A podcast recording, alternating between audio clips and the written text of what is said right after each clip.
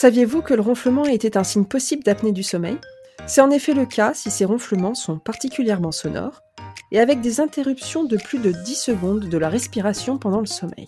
Avec ou sans ronflement, ces interruptions de la respiration entraînent des micro-réveils incessants dont le patient n'a pas conscience. La qualité du sommeil n'est donc pas bonne, et c'est ce qui entraîne à court terme une somnolence, des maux de tête, des difficultés de concentration, et sur un plus long terme, il peut y avoir des complications cardiovasculaires, voire même des complications en cas de chirurgie. Bienvenue sur Horizon IA, le podcast francophone de vulgarisation de l'intelligence artificielle. Je m'appelle Cintiche. Et moi, Stéphanie. Nous sommes toutes les deux docteurs en traitement d'image et en apprentissage automatisé. Chaque semaine, nous vous proposons de découvrir une application intelligente avec un expert du domaine. Bonne écoute C'est Guillaume Catelin qui va nous présenter aujourd'hui une aide au diagnostic de l'apnée du sommeil. Il est le directeur technique de la start-up Apnéal, qui propose un diagnostic du syndrome d'apnée-hypopnée obstructive du sommeil à partir d'un smartphone. Il a eu envie de développer les différents résultats obtenus au cours de son doctorat en traitement du signal cardio-respiratoire en applications concrètes qui pourra être mise à disposition des patients et des médecins. Bonjour Guillaume. Bonjour. Merci d'avoir accepté euh, mon invitation euh, pour euh, parler de ce projet de détection d'apnée du sommeil via le smartphone. J'ai donné quelques explications très sommaires des symptômes de l'apnée du sommeil. Est-ce que tu pourrais nous en dire plus? Quel est l'enjeu en fait de se faire diagnostiquer? Alors, Bon, l'apnée du sommeil, donc euh, comme tu l'as dit, euh, c'est un, trouble du sommeil où on a des, difficultés à respirer pendant la nuit. Donc euh, ça, concerne pas mal de, malades, 900 hein, millions de, personnes malades. et selon les études, c'est 5 à 20% de la, de la, population générale qui est malade. donc à court terme, on dort mal, on s'endort au volant et à long terme, on fatigue l'organisme. Euh, par exemple, on sous-oxygénise euh, le cerveau à répétition et euh, le cœur cherche à compenser en augmentant son débit et, sa fréquence cardiaque. Donc, par rapport à la population générale, les apnéiques ont, par exemple, en moyenne trois fois plus de risque d'AVC, cinq fois plus de décès liés aux comorbidités cardiovasculaires, trois fois plus d'accidents de la route et, globalement, huit ans d'espérance de vie en moins. C'est un sujet qui est très sérieux. On estime que euh, l'apnée du sommeil, euh, c'est la quatrième maladie euh, la plus coûteuse après le cancer, le diabète et les maladies coronariennes. C'est assez peu connu du grand public car car c'est en fait les symptômes ont lieu pendant le sommeil où on est censé être inconscient. Mais mais voilà, c'est assez c'est assez sérieux. Alors effectivement, en préparant cet épisode, j'avais lu qu'en général, les gens finissaient par s'auto-diagnostiquer grâce à leur conjoint qui pouvait entendre des ronflements particulièrement euh, bruyants euh, et d'autres problématiques euh, voilà, pendant le sommeil, de s'apercevoir que son conjoint retenait sa respiration plus de 10 secondes, ce doit être quand même très impressionnant. Mais pourtant, j'ai lu aussi que c'était une maladie encore très sous-diagnostiquée. Comment est-ce que tu l'expliques? Alors, en effet, aujourd'hui, il y a à peu près 80% des, des malades qui ne sont pas au courant qu'ils sont malades. Comment est-ce que ça s'explique? Euh, Aujourd'hui, il faut essayer d'imaginer que le parcours euh, classique euh, du, de, soins pour, pour l'apnée du sommeil, c'est en gros, c'est prendre conscience qu'on a éventuellement un problème d'apnée du sommeil, c'est le dépistage ensuite derrière, le diagnostic, éventuellement le traitement, puis le suivi. Et donc, pour la question du sous-diagnostic, il y, a un double problème c'est celui euh, euh, du, dépistage et euh, celui du diagnostic en lui-même. Donc le dépistage, c'est la première étape, on va dire, où on va poser, enfin plutôt le médecin va, poser quelques questions au patient, va faire un examen clinique.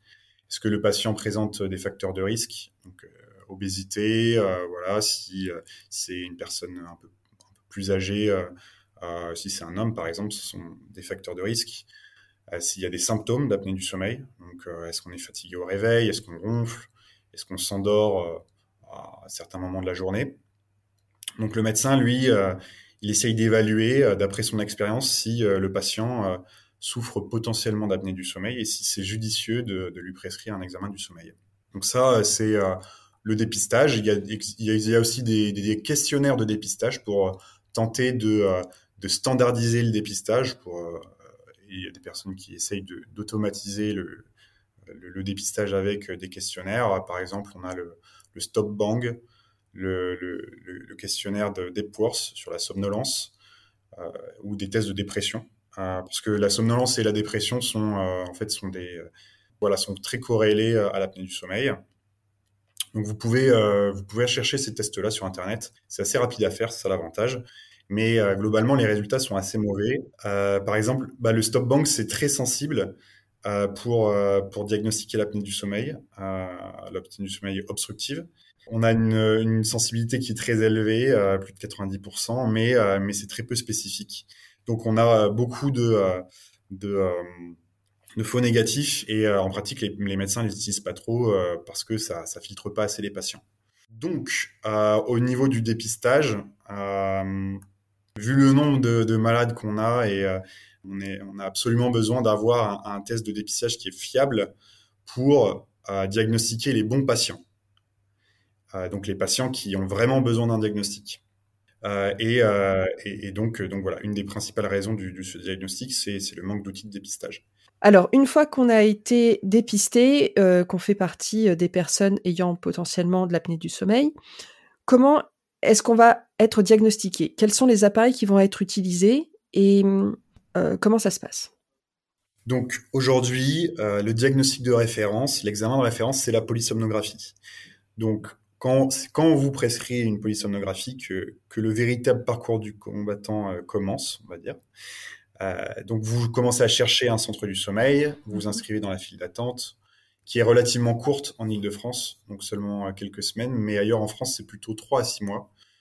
Et à l'étranger, euh, ça peut aller jusqu'à plusieurs années en Angleterre par exemple. Donc ensuite vient le jour J, vous allez chez le médecin, un technicien du sommeil vous installe une dizaine de capteurs partout sur le corps, dans le nez, sur la tête, etc. Et euh, euh, ces, capteurs enregistrent toute votre activité physiologique, votre respiration, votre activité cardiaque, votre saturation d'oxygène et pas mal d'autres signes vitaux. C'est très impressionnant et ça peut être assez difficile de dormir avec. Donc, vous dormez malgré tout avec à l'hôpital et vous repartez le lendemain matin. Ensuite, le technicien du sommeil nettoie tout le matériel, et euh, pendant euh, la semaine qui suit, le médecin va relire les tracés de tous les capteurs par tranche de 5 minutes. Donc il va prendre une bonne heure pour faire ça.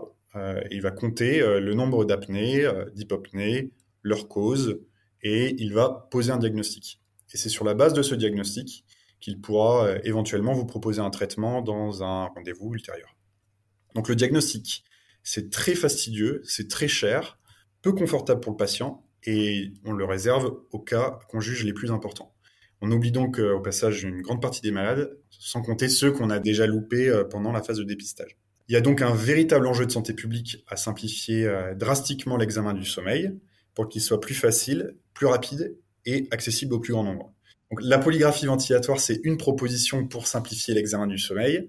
On limite le nombre de capteurs et du coup, le patient peut installer le polygraphe chez lui à son domicile mais ça reste quand même euh, assez compliqué à réaliser et le matériel médical euh, coûte nécessairement euh, Ok, donc là, tu nous as expliqué qu'effectivement, il y avait deux étapes qui posaient problème, donc la phase de dépistage où il faut identifier si la personne a potentiellement l'apnée du sommeil, pour ensuite faire un diagnostic qui finalement est long, fastidieux.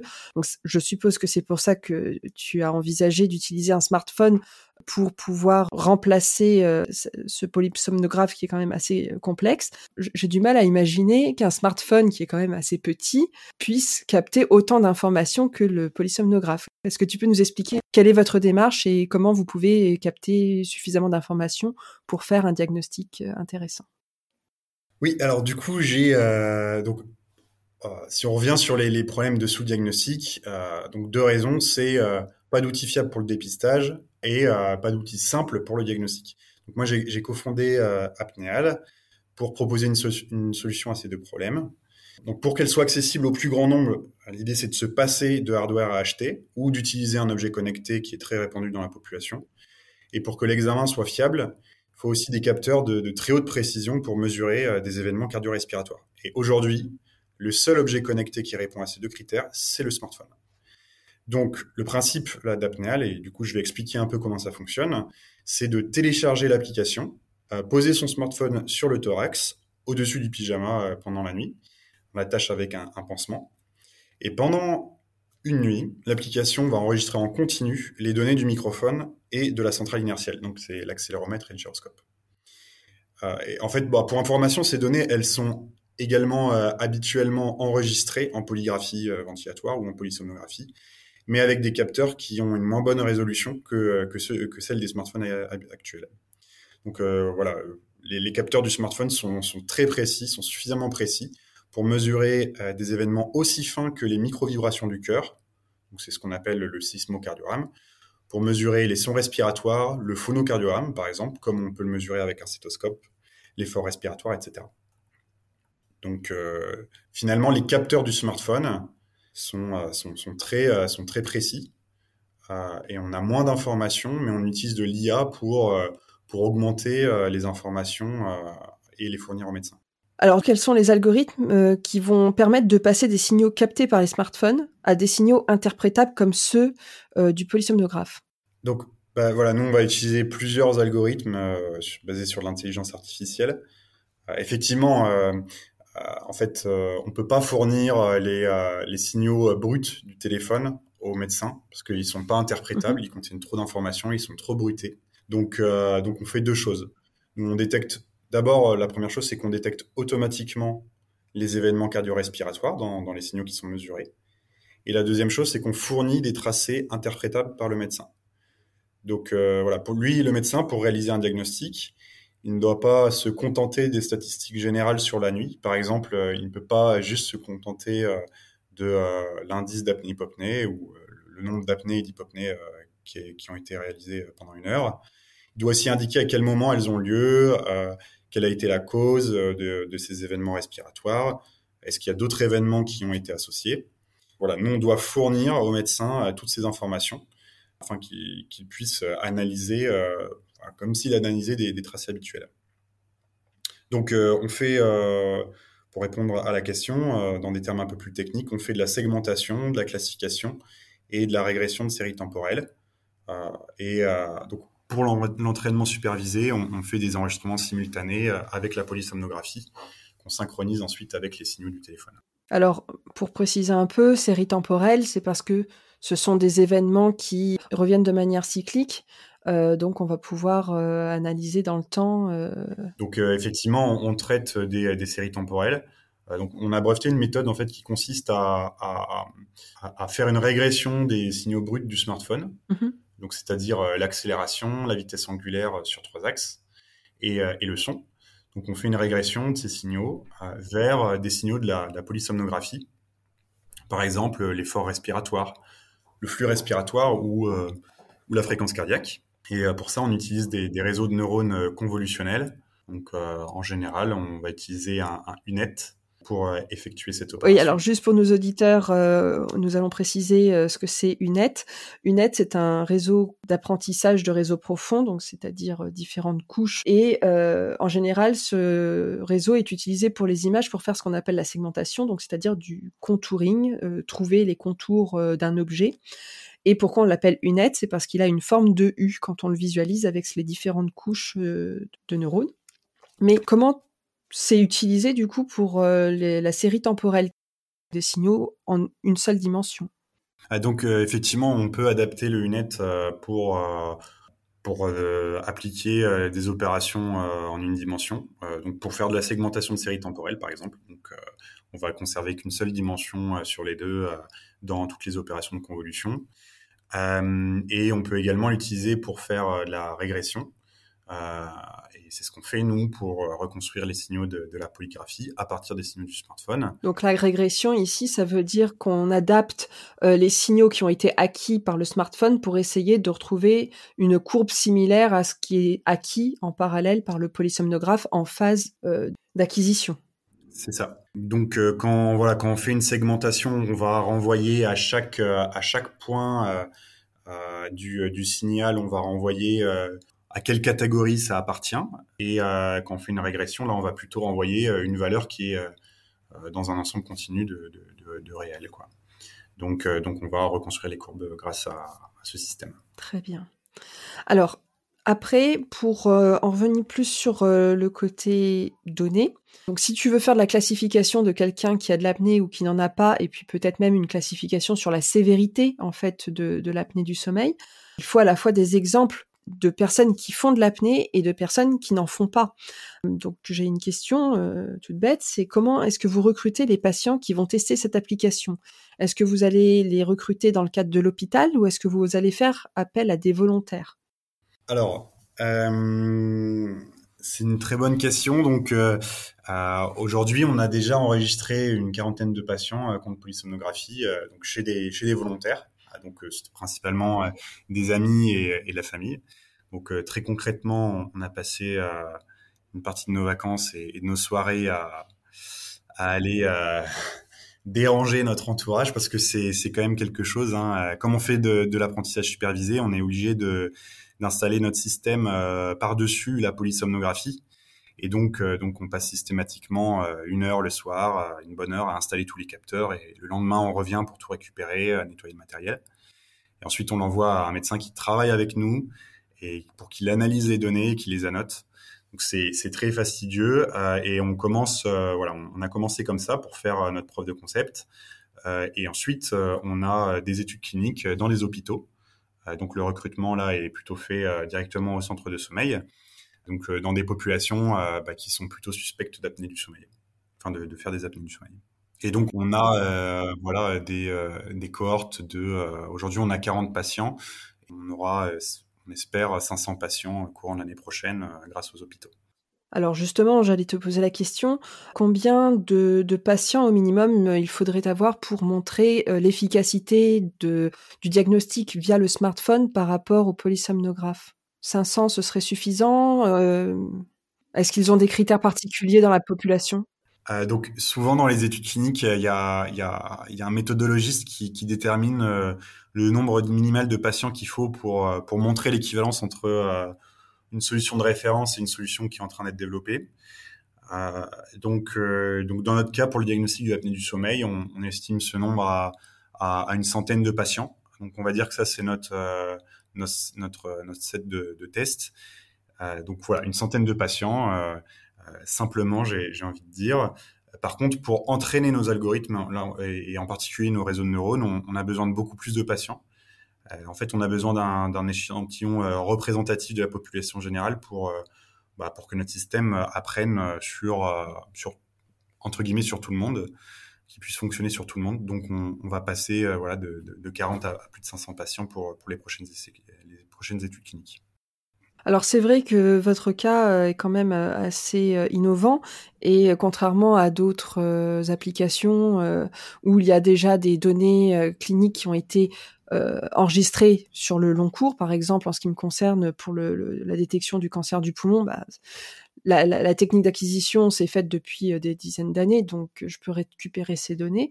Vous, en ce qui vous concerne, la difficulté, c'est en fait d'acquérir des signaux via le smartphone en même temps que d'avoir le polysomnographe qui lui existe, mais de manière à comparer la qualité des deux, des deux signaux. Et du coup, combien de temps euh, minimum euh, il faut pour que le signal soit pertinent Combien de temps est-ce que vous allez euh, enregistrer le, le, cycle du sommeil du, patient pour se dire effectivement là c'est intéressant, l'apnée est plutôt légère ou alors elle est plutôt plutôt sévère? Bah, en fait, on se calque. c'est un examen du sommeil, donc il y a une durée minimale à respecter. je ne sais plus exactement, 4 ou 6 heures. mais, mais globalement, nous, euh, voilà, comme on installe tout le dispositif, euh, on fait la nuit complète. Euh, et, et, ce qu'on recherche ensuite, c'est d'avoir le maximum d'événements respiratoires ou alors de respiration normale. Donc plus on a, plus on a d'heures d'enregistrement, plus on a de données, donc plus on est capable d'apprendre sur ces données. Tu nous as parlé aussi d'essais cliniques, euh, et c'est bien évident puisque bah, votre solution, euh, si elle doit faire partie d'un dispositif médical, elle doit être quand même validée pour vérifier euh, voilà, qu'elle respecte des, critères stricts. comment ça se passe cette validation? Combien de temps? Est-ce que cela vous prend Et dans, dans l'équipe, qui est-ce qui va garantir cette fiabilité? C'est une, autre bonne question. Euh, donc, pour être dispositif médical euh, et pour être utilisé par les médecins, euh, donc, ce qui est actuel, enfin, pas le cas de, de, la plupart des applications, des applications mobiles et des objets connectés actuels. Hein. Il y, a, y, a, tout un cahier des charges très précis à respecter et des audits à réaliser. Donc, d'ailleurs, l'Union européenne ne, transige pas du tout avec ça, comme, le, comme pour le RGPD. Donc là, la, procédure a été renforcée en, mai dernier et, tous les acteurs industriels du, dispositif médical euh, doivent s'y conformer. Euh, donc euh, dans le nouvel règlement, on définit des, revendications sur la base de nos résultats aux études cliniques. Ensuite, on effectue une analyse des risques. par exemple, quel est le risque de ne pas détecter un patient malade, donc de dire qu'un patient malade est sain? C'est un risque qui peut être assez important. Euh, et donc on liste comme ça plusieurs dizaines de, risques et, on les met en regard des bénéfices qu'on apporte euh, par rapport à l'existant. Et donc on doit prouver là-dedans que, euh, la balance bénéfice-risque est, en faveur de, la solution optimale. Donc nous, on prend le sujet qui est très au sérieux. On est, accompagné depuis plusieurs mois par des, par des consultants experts sur le sujet. Et on s'apprête à, recruter un chargé d'affaires réglementaires à plein temps pour, euh, bah, pour en fait nous permettre euh, d'obtenir euh, ce précieux sésame, dispositif médical, marqué CE au, deuxième semestre 2022. C'est un processus qui prend beaucoup de temps et d'argent, mais, mais qui est nécessaire étant donné la, qualité que l'on veut revendiquer. Voilà, ce que j'espère évidemment, c'est que ce dispositif soit euh, rapidement mis sur le marché. Mais euh, à qui est-ce qu'il sera destiné dans un premier temps? Est-ce que par exemple, un utilisateur lambda euh, pourrait avoir accès à ce dispositif en se demandant est-ce que moi-même je fais de l'apnée du sommeil? Est-ce que je peux utiliser cette application qui du coup est intégrée au smartphone, donc accessible au plus grand nombre? Ou bien est-ce que dans un premier temps, ce sera un dispositif qui sera plutôt euh, appliqué dans un cadre euh, hospitalier bien réglementé bah, pour cette question, c'est pas encore complètement défini. Ce qui est sûr, c'est qu'on veut passer par, euh, la, phase où, le médecin prescrit cet examen à son patient.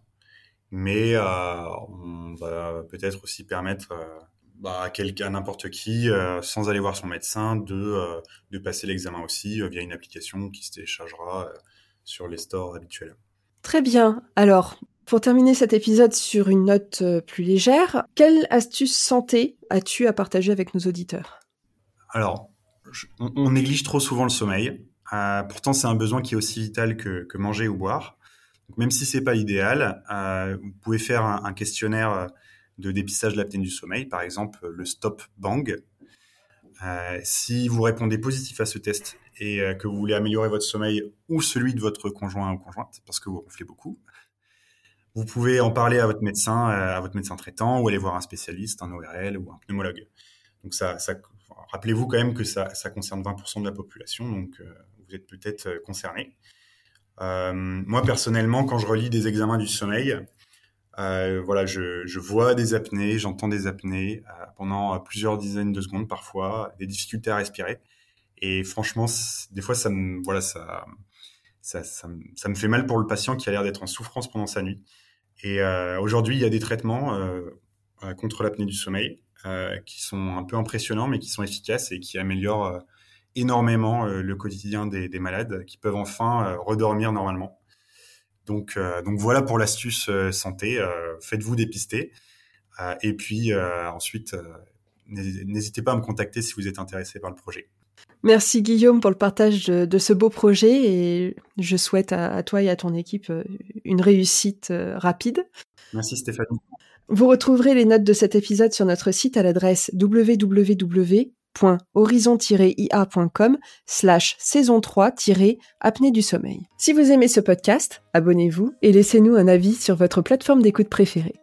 Cela nous permettra de remplir notre mission, d'aider à découvrir plus facilement les enjeux de l'IA au plus grand nombre. Pour nous contacter, il suffit d'utiliser le formulaire de contact de notre site à l'adresse www.horizon-ia.com/contact. Nous nous ferons un plaisir de vous répondre. Je vous souhaite une excellente semaine et à jeudi prochain.